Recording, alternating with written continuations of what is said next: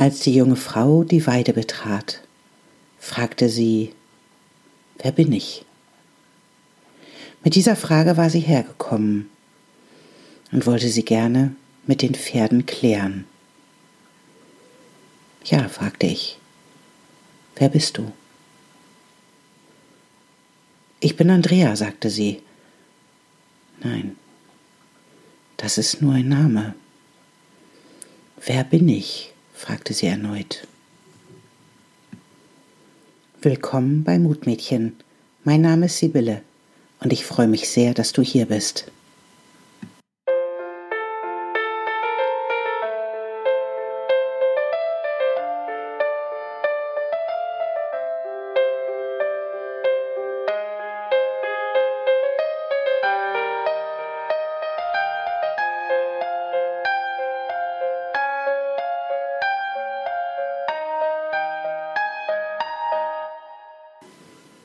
Zurück zur Geschichte.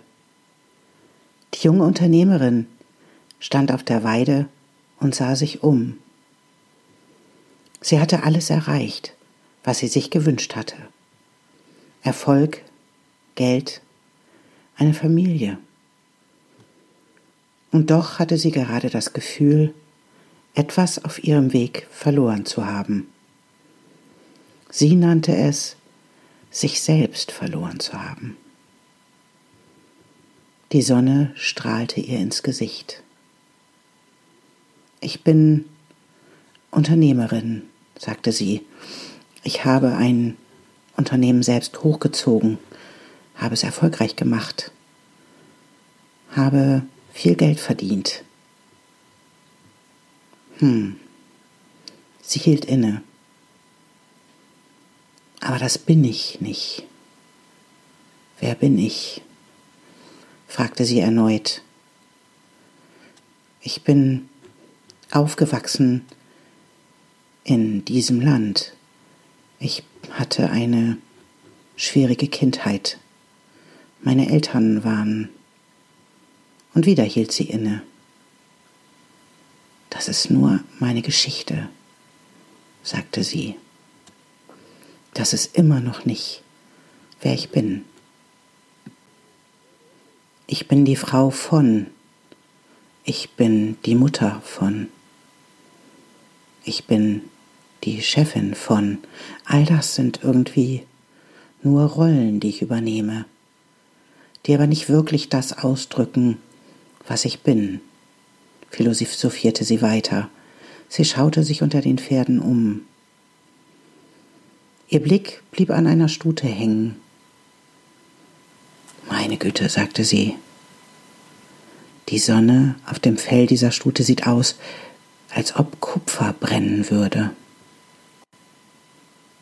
Wer bin ich? fragte sie erneut, und die Sehnsucht, sich mit diesem Pferd zu verbinden, war fast spürbar im Raum.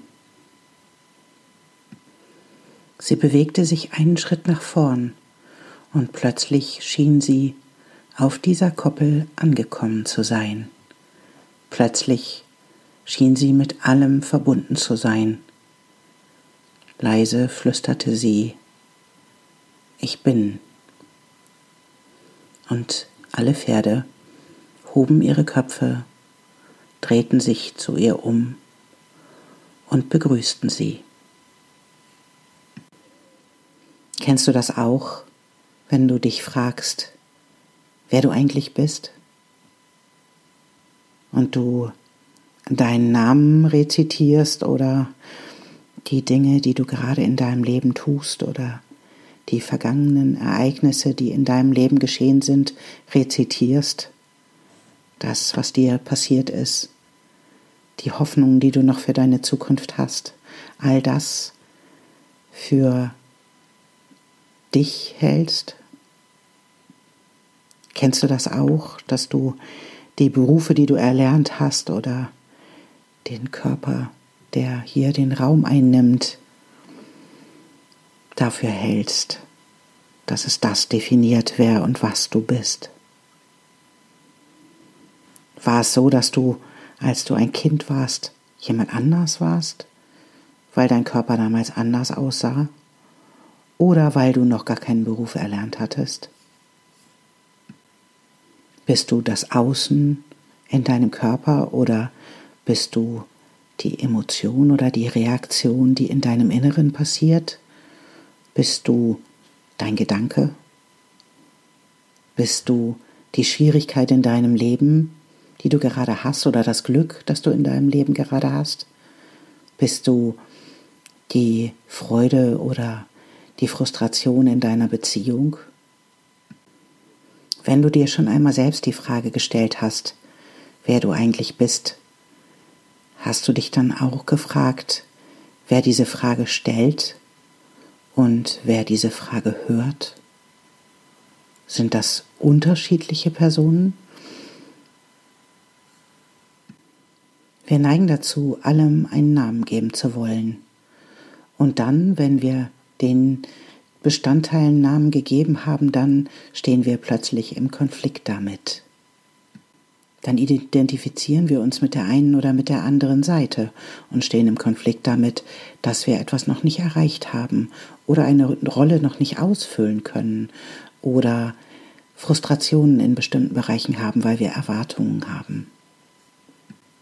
Haben wir uns selber schon mal gefragt, wer eigentlich diese Namen vergibt und wer dann in den Widerstand damit tritt, wer sich in uns identifiziert und wer sich wieder verändern möchte, wer etwas anderes sein möchte, als er tatsächlich gerade ist. Wenn wir uns in dem Raum, in dem wir uns gerade befinden, umschauen, dann sind wir uns bewusst über all die Bestandteile, die dieser Raum enthält, nah und fern. Ohne uns anzustrengen, können wir all das wahrnehmen. Mit einem einzigen Blick können wir alles wahrnehmen und wir müssen nichts und keinem Bestandteil einen Namen geben. Denn wenn wir diesen Namen vergeben und uns auf einen Bestandteil konzentrieren, dann isolieren wir ihn. Vielleicht können wir uns darin üben, zu sehen, ohne Gedanken zu bilden, ohne Namen zu vergeben, ohne uns zu identifizieren. Können wir einfach in diesem Moment einfach da sein, einfach nur so, weil wir vielleicht, wenn wir etwas anderes wollen und wenn wir etwas an diesem Moment falsch finden, in, genau in diesem Moment auch einen Mangel produzieren.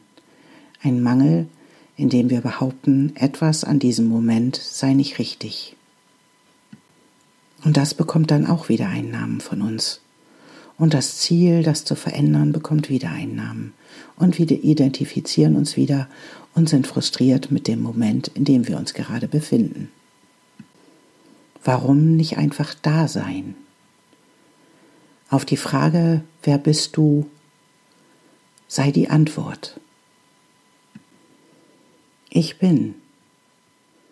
Ich bin derjenige, der all dies wahrnimmt. Derjenige, der keine Erklärung all dessen, was ich sehe, benötigt.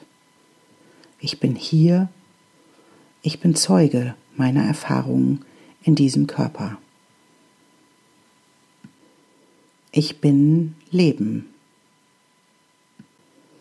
Wenn wir uns das erlauben, können wir nicht nur für uns selbst, sondern auch für alle anderen, die folgen, das sein, was wir wirklich sind, der perfekte Ausdruck von Leben.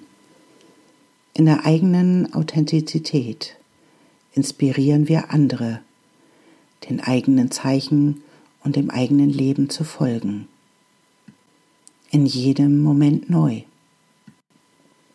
Vor mir auf dem Baum sitzt ein kleiner Zaunkönig. Dieser Minivogel steckt keck seine Schwanzfedern hoch. Und irgendwie sieht er wie ein kleines Kind aus. Wer aber morgens schon einmal mit diesen Vogelstimmen aufwachte, der weiß, dass der kleine Zaunkönig eine riesengroße Stimme hat. Wie Caruso singt er sich und uns in den Tag hinein. Und nicht, weil er sich für einen großen Tenor hält. Nein, weil er voll präsent im Leben steht und eine so große Stimme hat, mit der er genau das tun kann. Und damit ist er ein wunderschönes Vorbild für uns, für die Präsenz und das Staunen in jedem Moment neu, weil das Leben dich so präsent einfach braucht, genau so, wie du bist. Ich danke dir, dass du mir gelauscht hast und ich freue mich, wenn du wiederkommst. Und bis dahin bin ich dein Mutmädchen, Sibylle.